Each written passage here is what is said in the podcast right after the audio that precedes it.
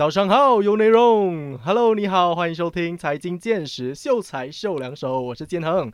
那今天终于来到我们的两个礼拜以后的这个特别节目啊，因为之前不是有告诉大家说我们有一个特别节目嘛，但是因为有一些事情哦，我们延迟到了两个礼拜以后。那今天就是我们这个特别节目啦。那我们今天的主题哦，因为秀才秀两手一直都是我一个人在录嘛，今天我有一个好朋友。来跟我一起讲一些财经的课题，所以比较兴奋一点啊。那我就不卖关子啊，我就直接进入我们今天的这个主题，好不好？到底普通人或者是财经新手对于财经课题的敏感度有多高？我们马上话不多说，开始吧。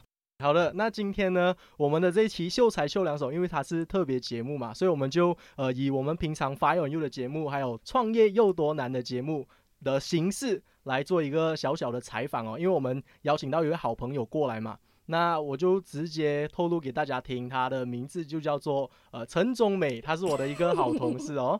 那我们是在有内容一起共事的，那我是录财经见识的节目嘛，他是录另外一个节目叫做唯美观点的。那如果你是对时事课题有兴趣啊，呃政治的啊，或者是平常我们生活的一些小事情都有兴趣的话，你们也可以去听他的这个节目。那我们马上欢迎中美。Hello，大家好，我是唯美观点的中美。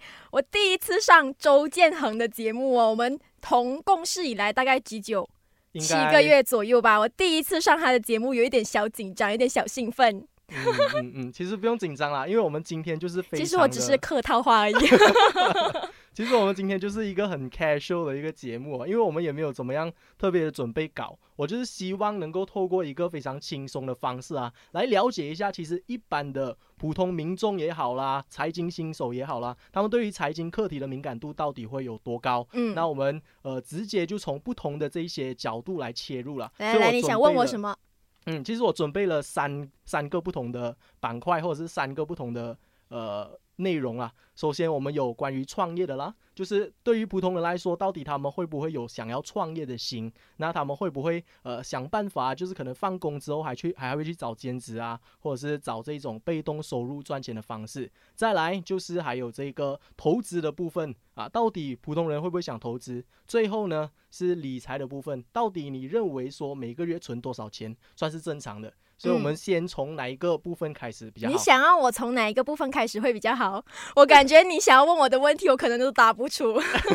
真的是财经新手，我觉得，嗯，没有什么概念。如果你要我说创业的话，哎，还 OK，呃，创业吧，我觉得从创业开始。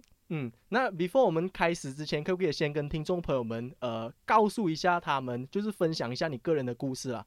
为什么你会是一个财经的新手？其实你一直对于财经的这一类型的课题啊，会感兴趣吗？或者是说你是一直把它拒于千里之外的？嗯，我是把它拒于千里之外的，因为呢，我们以前读书的时候不是有读 economy 吗？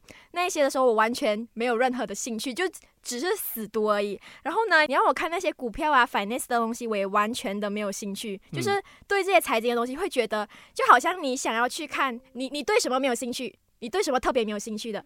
呃，其实也还好哎，我对因为你对什么都有兴趣。对对对对对。OK，就比方讲，我对男人有兴趣。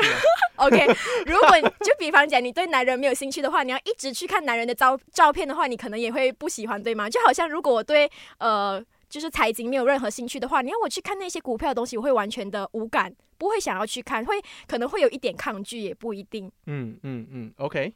所以其实你一直都是呃不想要去了解，但是你会不会觉得说我们呃出了社会以后啊，因为我们现在身处于的这个社会就是资本主义的社会啊，我们去到什么地方都要花钱，那钱它已经是我们生活的很大一部分嘛，我们不可能忽略它嘛，对不对？你是怎么看的？我觉得其实。对钱这一方面呢，这是我的一个缺点，就是我会。不会很会算钱的人，我花了多少钱我也不知道，完全没有任何记账的这个习惯的。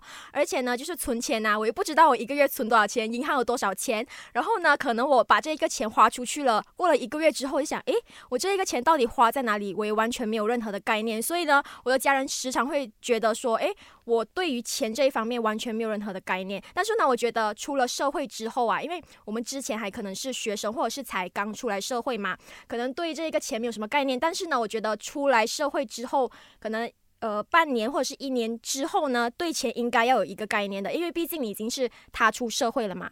嗯嗯，就好像我刚刚有提到的，我们现在出社会以后啊，什么东西都是钱呐、对，你要租房子，你要买东西吃，已经没有父母的照顾之下，所以其实我们必须要对钱有一定的敏感度，我们才能够在这个社会上生存啊，对不对？而且我觉得哦，就是你看啊，我有这一个缺点，就是我不会去理财嘛。然后呢，我就发现到说，我不会去理财的话，我不知道我钱花在哪里的时候，到时候你到那个薪水已经差不多要用完的时候，你不知道你的钱花在哪里，然后你反而会觉得你的薪水不够用，那就是你不会理财的其中一个原因。嗯嗯嗯，所以我们进到直接，我们直接进到第一个问题啦。首先我哦，要问的你还没有开始，第一个问题 刚刚是前情提要 OK，,，OK。那第一个问题就是，你认为说一般的人呐、刚出社会以后，我们要存多少钱才算是一个好的、健康的一个 cash flow？就是比如说，我们一个月可以赚三千块好了，存多少个 percent 或者存多少钱，算是一个健康正常的数额？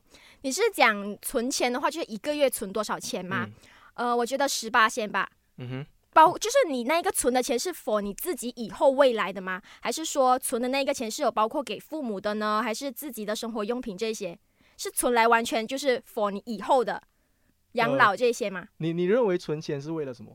存钱就是之后你可能呃生病的时候啊，嗯因为你不知道你什么时候会发生什么事情嘛。嗯包括你看 MCO 的时候，很多人都是因为没有存钱，然后 MCO 的时候才会遇到一些困难嘛。所以我觉得存钱就是未来你应急的时候需要用到的。嗯，这个讲的很好哦，就是你必须要有一个紧急的储备金，就好像政府也有紧急储备金，我们身为个人也是需要一个紧急储备金，因为我们不知道什么时候会发生什么事情的。像疫情也是完全没有人会知道，呃，什么时候会发生。然后最近的这个通货膨胀也是大家看不到的，然后突然间这样子来的。那嗯如果是每个月你都必须要倒贴的情况之下，你的 cash flow 就一直是处于一个恶性循环呢，每个月越来越少钱，所以我们就必须要去 EPF 拿钱哦，不然我们就要去借钱哦，所以就越来越不健康，你明白吗？所以我明你刚刚，白。所以你刚刚有提到说，你认为十个 percent 算是健康的啦。那你现在我我觉得以目前来说的话，十个 percent 应该算是健康的。嗯我觉得目前你问我目前会不会有这个存到十 percent 吗？啊有吗？呃，我觉得是看每一个月的情况的，可能这一个月我存多过十 percent，那下一个月呢，我可能存少过十 percent，是这样来看的。我我自己本身啦，因为我我都跟你说了，我不是一个会理财的人，所以呢，可能那一个月我少呃花少的话，那那一个月呢我就存比较多；那一个月我花的比较多的话，那一个月存的就比较少。嗯嗯，我觉得其实这样子的安排的话，其实也算是不错了。不错吗？Are you sure？我我我我不觉得它是呃，我不觉得会是很很差啦。可以嗯可以这样讲，因为我自己就是个人的算是差 差的啦。没有没有没有，因为我自己个人的一个理财的方法，我会这样子安排我自己的薪水。比如说每个月我赚三千块好了，我会把十个 percent 拿来存起来，直到这个金额变成是一个紧急储备金足够的金额以后，我就会开始停下来。嗯，那足够是代表怎么样是足够呢？比如说三个月到六个月的薪水，就比如说我现在被炒鱿鱼了，嗯，我 我三你个月即将要被炒鱿鱼了。我三个月到六个月的期间都没有钱用的话，嗯嗯那我紧急储备金能不能够让我生活？嗯如果足够的话，那我就有足够的紧急储备金，然后剩下的钱我就会全部放到投资户口里面。这个是我现在正在做这个东西了。就是你先存一笔钱，for 你以后的应急的不时之需，嗯然后其他的钱呢就用在投资啊，然后生活、父母方面上，对吗？对对对对对，嗯嗯 o k OK，我可以参考一下啦。但是呢，这其实理财的东西，我觉得还是需要深思熟虑的，因为我都跟你说我不会理财嘛，你需要写下来。那我想问的是，你会记账的吗？我其实不太会记账就，是用笔写的那种，手机呢？呃，不会，哦因为因为我很不喜欢做麻烦的事情。记账很麻烦吗？记账我觉得是一个很麻烦的事情，所以我就想到一个懒人的方法，或者是一个很简单的方法。分享一下。我每次都会先存，存了之后我才花。就是嗯我每个月可能我有好几个银行户口了，嗯那我进账了之后，我就会把我想要存到的钱先放到另外一个银行户口去就是那个那个银行户口是 for 你存钱的钱对对对，所以很多时候是这样子的，眼不见为净嘛。当你看到你的银行有很多钱的时候，你就会很想要花。嗯但是如果你看到你很穷的时候啊，它就变成是一个动力，让你要赚更多的钱，你知道吗？所以当我存了一小部分之后，剩下的钱我要怎么花就是怎么花。就是花完了之后就没有得花的那种感觉，然后也不会拿那些应急的钱来花。对，哦，因为我看我身边的朋友都是有记账的习惯的，然后我就跟大家分享一下我最近的一个小经历啦，就是我最近的时候就开始要学会记账，我就有开始记账，然后我发现到我的花费比我的收入还要来得高，你知道吗？所以我就觉得哇，是时候了，真的要学会理财。嗯嗯嗯。那其实很多时候，如果当你是现在这样子的理财方式，有时候有超过十个 percent，有时候没有超过十个 percent 的话，其实也算是一个蛮危险的状态，因为你没有一个固定的，或者是你没有时时刻刻很控制你自己的整个理财观念。像我的话，我就是把它放到一边，我就完全看不到嘛。那剩下我要怎么样乱花，我至少还有一个十个 percent 是我已经存起来的金额，所以我觉得这样子的方式会是更加的安全啊。这样你觉得十个 percent 算？算是 OK 的吗？其实十个 percent 我觉得算是很基本了。如果能的话，可以存到二十个 percent，甚至五十个 percent 都可以。五十个 percent，Sorry，No cannot。没有，很多时候是这样子的。当你有能有能力可以赚到很多钱的时候，很多人第一个想法就是。我要犒劳我自己。嗯，当我每个月我从三千块变成六千块的时候，哇，我可以比上个月花多一倍的钱呢，他就很开心咯，开始花，开始花，开始花。但是其实你这样子不断花钱的同时啊，其实你存到的金额也没有增加嘛。那你要怎么样加快你财富自由的脚步，或者是成为富人的脚步，要怎么样加快呢？不会变快嘛，因为。它还是跟之前一样，所以为什么很多人一直很难跳脱这个老鼠圈，或者是很难成为富人，就是这个原因。所以我们在呃增加收入的同时，我们也要想办法存多一点钱呐，这个才是上上策，这个才是能够让你跳脱老鼠圈的一个方式。所以这个东西叫做 delay gratification。当你有赚到足够的钱之后，你要想办法怎么样？呃，控制住你自己的欲望，不要乱花钱。这个除我觉得除了不要乱花钱之外，你要把你存到的钱，就是呃，那应该不时之需的是不时之需的钱嘛。那你把你就是要花的钱拿一部分出来投资，我觉得应该也是蛮重要的吧。嗯嗯嗯。好了，所以刚刚我就跟中美大概的聊过了一下，呃，普通人对于财经的敏感度到底有多高，就是关于理财的这个部分啊，相信很多人都会有共鸣哦。那要怎么样解决这一些问题呢？呃，希望我等下给的一些建议能够帮助到大家。那我们就继续留守有内容。Hello，你好，欢迎收听财经见识，秀才秀两手，我是建亨，我是中美，耶，我会自己 Q 自己，你不用担心，毕竟我也是一个 DJ，OK，是是是，我原本还以为要邀请他进来，不用哦，自动自发非常好，OK。OK，来继续。OK，下一段这一段呃呃这一段我们要来聊的就是可能关于投资的部分啊，因为刚刚那一段我们就有聊到了理财，那要怎么样开始理财，怎么样开始赚多一点钱，就是需要靠投资啦。嗯，那那你个人对于投资是有怎么样的看法？毫无看法，都跟你说了，我连理财都不会，还怎么样去看一些投资的东西呀？就是完全没有任何的看法。我有尝试过要去学看投资吧，因为我的朋友都说看买股票。这些啊，其实是呃一个投资的方法嘛，就是比较快一点的投资方法。但是呢，其实投资有也有一定的风险嘛，所以呢，我也会怕，我也会看，我也看过其他投资失败的一些例子，所以呢，我会怕，所以就不敢要去深入的了解。嗯嗯嗯，为什么你会有担心？是因为怕亏钱嘛？对。OK OK。因为很多人都是呃。不认识这个股票，然后就投了很多钱进去做这个去买股票，然后就亏了很多。那我看过太多这种例子，所以我自己本身是完全不懂的人。完全不懂的话，你突然下很多钱去买的话，那是不可能的嘛。嗯，所以我会我会会很担心的。我一定要，我觉得如果要学会要去投资之前，一定要了解那个股票是什么先，股票的那整个程序啊，全部东西要了解先，才去慢慢的就是投一点钱去玩股票。嗯，我觉得大部分的人为什么会有这样子的担心、这样子的害怕，是因为我们看呃太多的这些媒体的报道啦，或者是太太多网上的资讯啊，告诉我们有很多的这些骗局、投资的骗局。当我们投了。多少多少钱进去比特币还是什么呃股票啦，然后突然间整帮人就跑掉了，然后剩下你的钱就全部已经被他们抢走了。骗掉那种。我身边才有一个朋友被骗了，他所有的做生意的成本全部都被骗走了，所以我真的是为他感到很伤心、很失落。但是我也没有办法怎么样帮助他，你明白吗？但是在马来西亚这一种骗局就是太太多了，太而且手段太高了。嗯嗯嗯。所以我们必须要做的就是不断的提升我们对于财经的敏感度啦，所以才没有这样容易被人家骗哦。因为他们骗来骗去的那些招数啊，都是差不多的，只是他的金融商品一直在换来换去。比如说现在比较流行投资 Bitcoin 啦，嗯比较比较流行投资呃 NFT 啦，嗯他们就会用这一些比较热门的词来吸引你进来。所以当你看到哇 NFT 好像全部人很好赚哦，你就觉得不想被 left out 了。这个叫 FOMO syndrome，fear of missing out，你害怕别人别人赚到了钱，只有你没有赚到。嗯所以我们必须要稳着脚步啦。像中美刚刚有提到说，呃，我们必须要先呃学习了解了这个股票的市场之后，我们才开始踏入。那我想要问你的一个问题就是，你什么时候才要开始了解？OK，最近啦，最近就是努力看看一下啦。你这样讲的话，你要你最近什么时候要了解我？我你突然间这样问我的时候，我有点紧张。呃，最近啦，这几个月的时候尝试了解。OK 啦，我们给自己一个 target，今年尝试了解一下股票，OK 吗？嗯嗯 因为你刚刚提到说就是 Bitcoin 嘛，我看到很多就是玩 Bitcoin 也是会有什么啊，也也是会输钱的吗？还是说会有一点亏损这一些？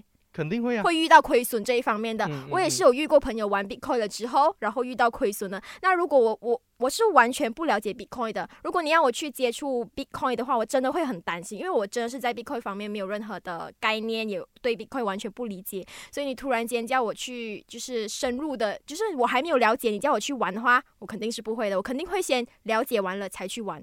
嗯嗯，我觉得你必须要有先有这个意识啊，你必须要有先有理财的意识，就是说，呃，你要有这一种压迫感，或者是你要时常逼你自己所以你刚才骂我吗我不是在不是在骂你，就是我希望每个人都能够学习理财投资啦，因为这个不管男女老少都应该要有这个东西。我觉得股票投资就好像运动，就好像 skin care 一样，嗯保养你的脸啊。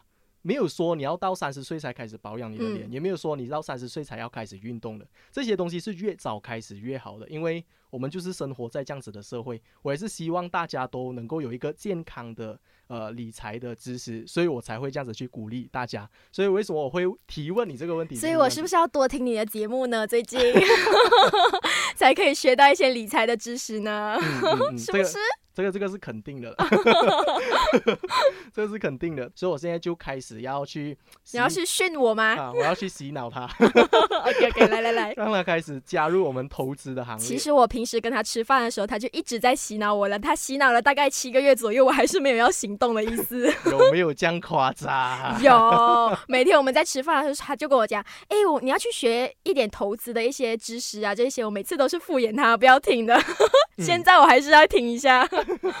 没没有，因为我觉得说，呃，好像为什么有些人有钱，他们会有钱，是因为他们有开始去对钱这一块东西放功下功夫，然后放心思嘛。嗯，就是人一天只有二十四个小时，那为什么有些人他们会在特定的领域特别的强？就是因为他们在这个领域下很多的功夫。所以如果你想要，比如说在你的感情方面有进展的话，那你就必须要放时间在你的感情。他这也是在暗示暗示我，你在暗示我什么？你要我放多一点呃心思在我感情，在我投资，然后什么都要放心思，对吗？确实确实确实，所以心思是很重要的。如果我没有放心思的话，什么都好像没有这样子，对吗？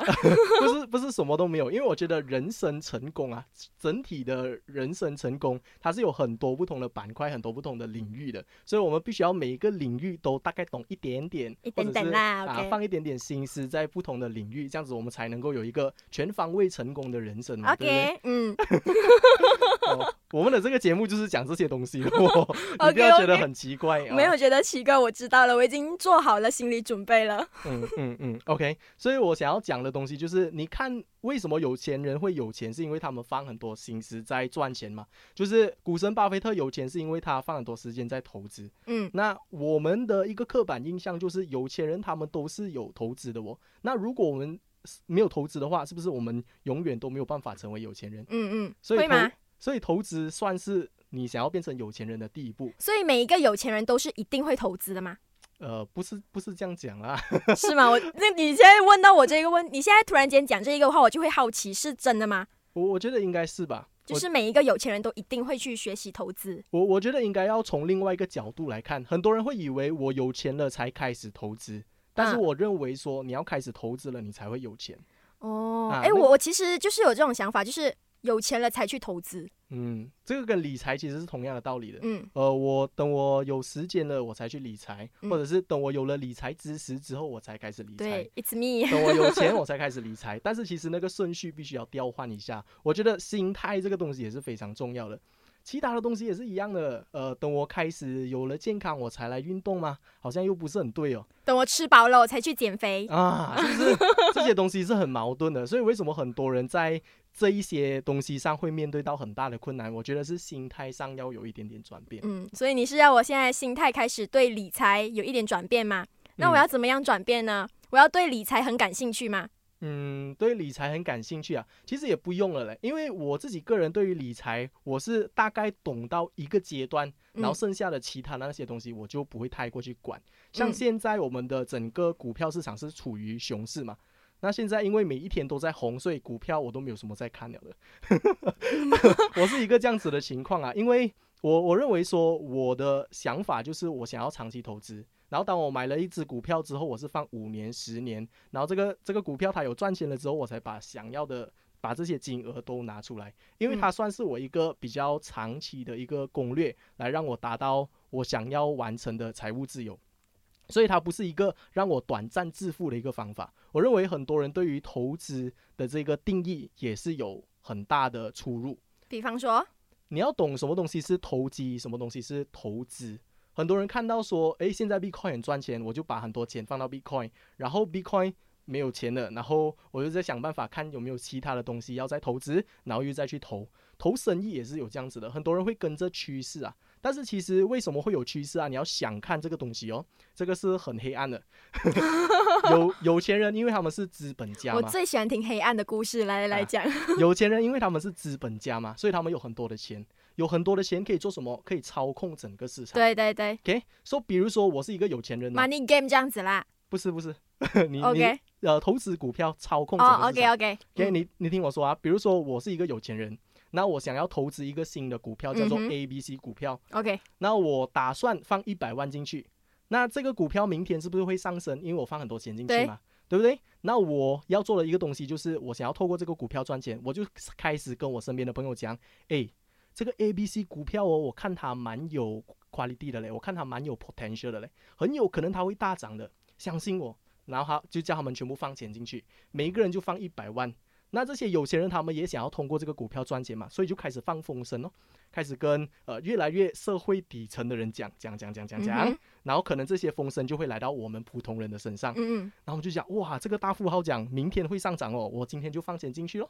今天放钱进去，明天真的大涨嘛？因为每个人都买，买了之后这个大富豪他就他就卖，卖了之后整个股票就大跌哦。所以我们身为最后一个得到资讯的人，我们刚刚放钱进去就亏到完了。嗯，那我们这些就是社会阶层，社会可以叫底层吗？可就是普通人啦。那我们普通人要怎么样在股票市场里面可以赚很多钱呢？如果照你这样讲的话，我我认为不要去投机啦，反而是我们要以投资的方式，嗯像我个人就是以长期投资的方式来在对待我的股票。像我一我认为一个公司它在未来是有可能性，呃，非常有潜能的。比如说我自己本身有在投资 Apple 的股票，有在投资 Disney 的股票。为什么？首先是我很喜欢他们公司的产品啦，嗯我有发现到我身边的朋友们都有在用他们的产品啊，嗯，然后包括我们自己两个都有在用。对对对，我们 都是苹果的粉丝。OK，然后就是你认为说 Apple 这一家公司在十年后还会在这个市会场，还会在这个世会会界上吗？会而且他们会比现在发展的更好吗，更好，对，会吗？会如果是会的话，那你就不用担心说未来的股票会比现在来的更加便宜啊，嗯，所以它就不会是一个亏损的状态。所以如果你是有这样子的心态去投资的话，即使你遇到多大的熊市也好，你也不会觉得很担心。很很很伤心这样子了。哦，所以你就你的意思是说，如果我要投资的话，我一定要选，呃，可以让我以后未来十年里面都是比较稳的一个股票来去去买，对吗？我我觉得这样子才是一个比较安全，对于普通人来讲比较 friendly 的就一是就是个方式啊。才新手的话，如果要去买的话啦，对对对对对，哦，OK，、嗯明白。如果我一一玩，我一我一学会就是股票的话，我就去买 Apple 先，对不对？是这样讲吗哎，这个不是投资建议啊，如果亏不要赖我的。？OK，我一定就是这样啊，我就讲哦，建如果那个 Apple 一亏的时候讲建恒讲的，为什么现在就亏掉了的？Disney 对吗？应该讲 Apple 跟 Disney 啊，这两个我就一定去买。嗯嗯。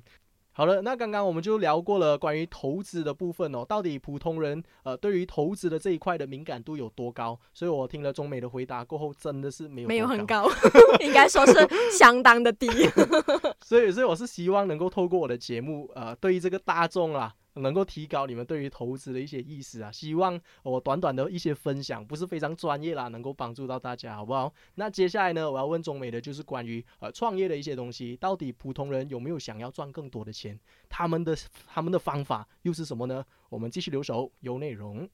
Hello，你好，欢迎回来，财经见识，秀才秀两手，我是建亨，我是中美。OK，好的，那刚刚我们就聊过了关于投资还有关于理财的部分啦。接下来我们要进入的就是关于创业的部分。创业又多难？我每天都在听他念这一个词，我已经会了。嗯，那创业到底又多难呢？我想创业很难。我想要请问一下中美哦，你对于创业又有什么看法呢？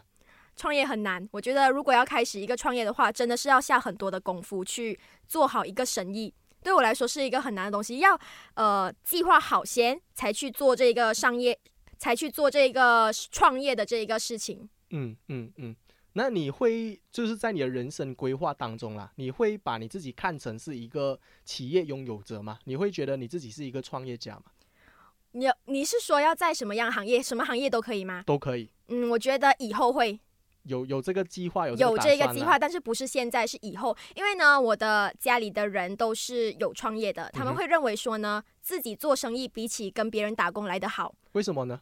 嗯，因为你不需要听老板说什么嘛，像我们每天要听老板讲啊，听老板念啊这些。我们如果自己做生意的话，是别人来听我们讲。但是呢，做生意还是有做生意的困难的。我觉得打工。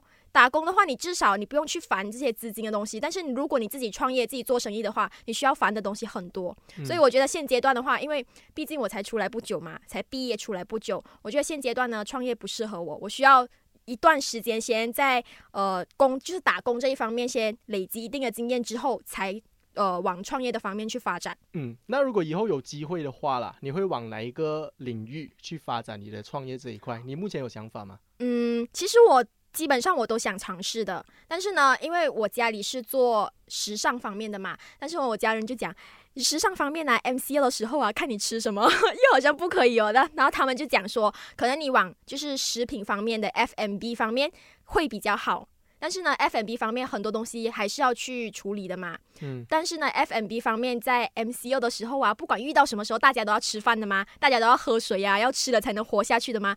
所以 F M B 可以算是创业道路上比较不会那么容易倒闭的一个行业，我觉得啦。嗯，确实是这样子说啦，因为衣食住行这四个东西是我们人生必须要的一些必需品，所以如果你是做食品行业。呃，相关的话，当然你的生意就不会面临到很大的风险了。但是你要知道的一个东西，就是在食品行业，马来西亚的竞争是非常非常大的。嗯嗯，然后你要拿一个哈拉的执照呢，哈拉执照又非常的难拿到，所以我觉得你要做食品方面也是很多需需要去思，也是很多需要去思考的。我觉得，嗯，我觉得其实马来西亚啦，蛮多的年轻人对于创业这个东西都是有憧憬的，因为我经常都会问我朋友有没有对于创业的想法啦。那大家对于创业都是有想法。也希望自己未来可以成为一个创业家，因为都是不想要打工。对，我觉得很多人就是，哎呀，我不想去工作了，我就想要自己开店做生意，这样子就是要去自己去创业。我觉得现在的年轻人都会有这样的想法。嗯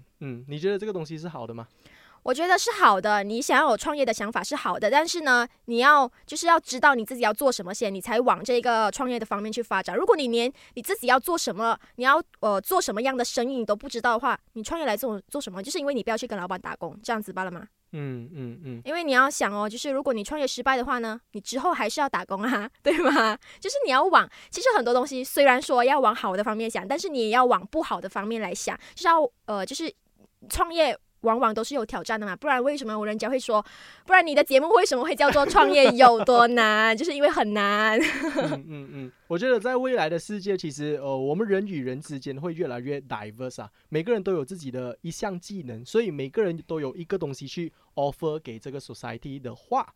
呃，整个社会会越来越平衡啊，因为现在很多人是处于打工的阶段。其实我们之前也是有一段创业潮，然后打工潮，然后现在其实会慢慢转变回这个创业潮的。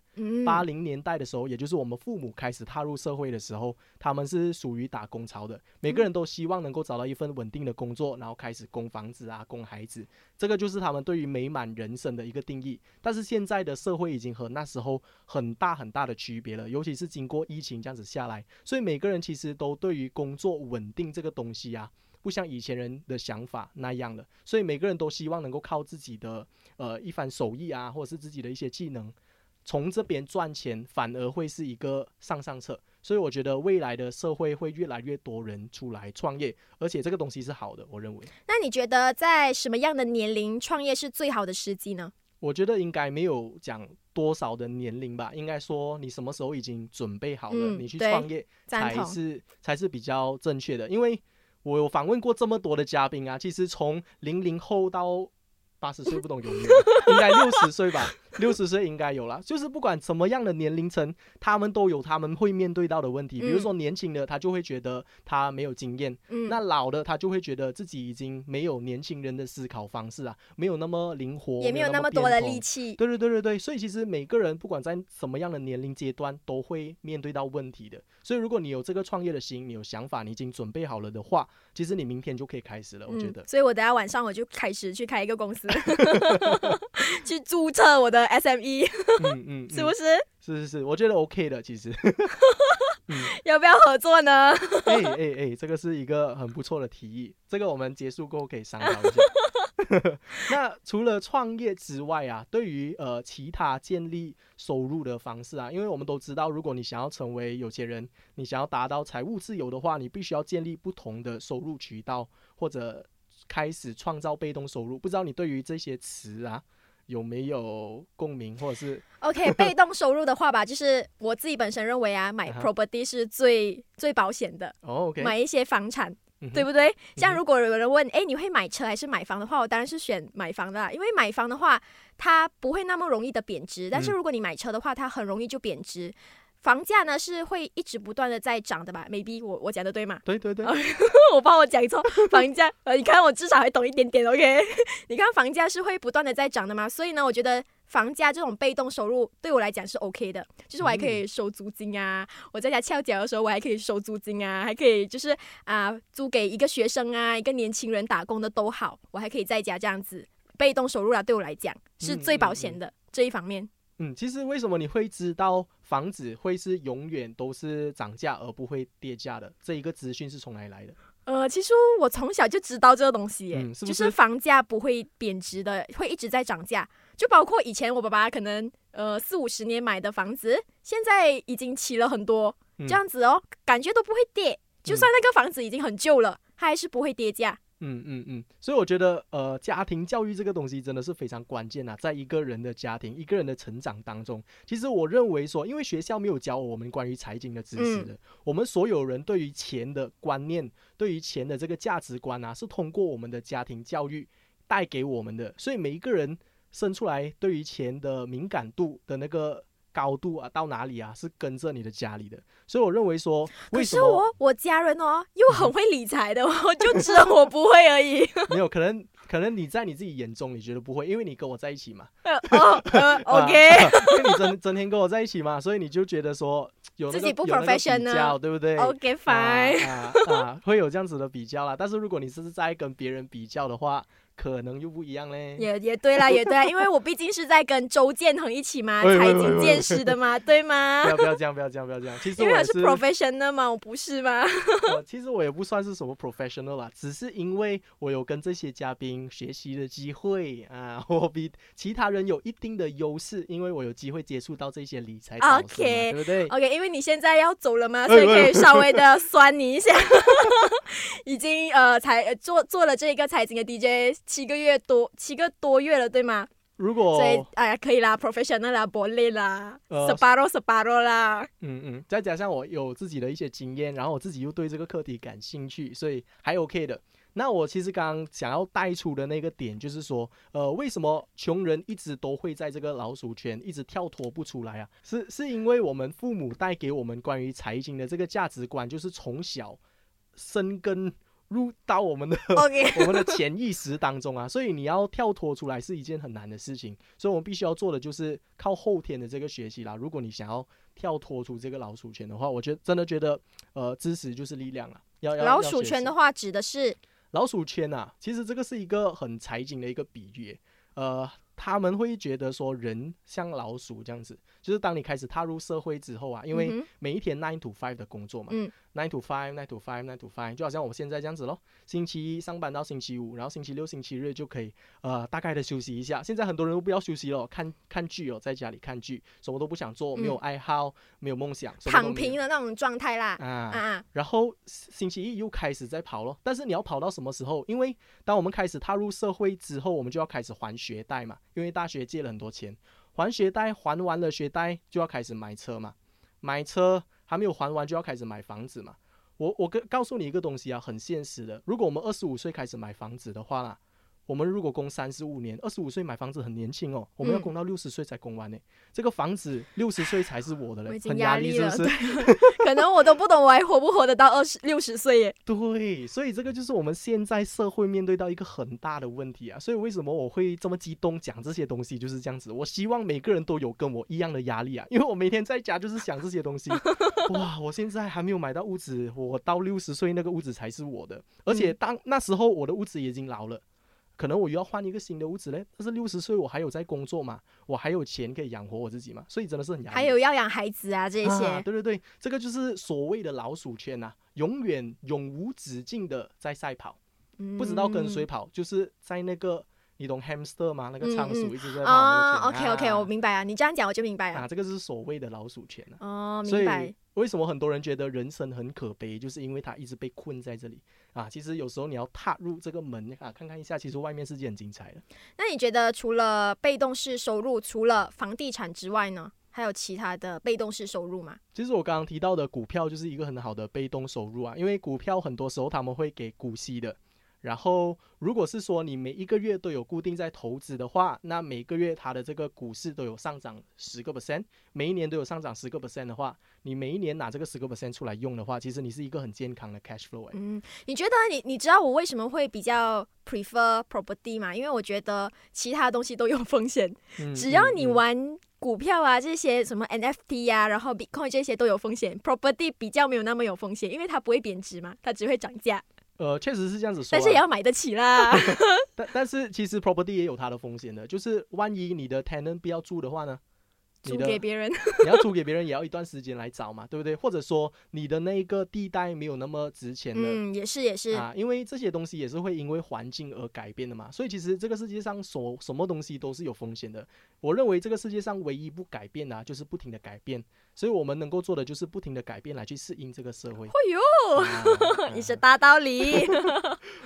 这都是都是这样子的啦。OK，那我们今天以上的节目 就是大概是这样子 以以上就是我们今天的节目啦。我希望呃能够带一点娱乐性给大家哦，不要每天只是听我在讲大道理了，有时候可以听一下中美，缓和一下大家的那个心情哦，有没有？我的也是一个社会问题嘞，没有办法缓和的。我们除了有财经的经济上的问题呀、还有是就是社会上各种问题啦。总之，我们就是生活在一个呃很多问题的一个环境，没有啦，是因为我们的工作是要不断的去专注在这些有问问题上，啊，对对啊对，所以所以我们会比较负面一点。没有哦，我们要 positive。可可以的，可以的，因为我今天跟中美谈天之后啊，我才发现到哇，原来我已经这么这么这么的哎，professional 了，不是不是不是 不是，哎呀，不是这样子说，就是我对于财经的这个敏感度啊，其实和一般人其实已经有一个距离了。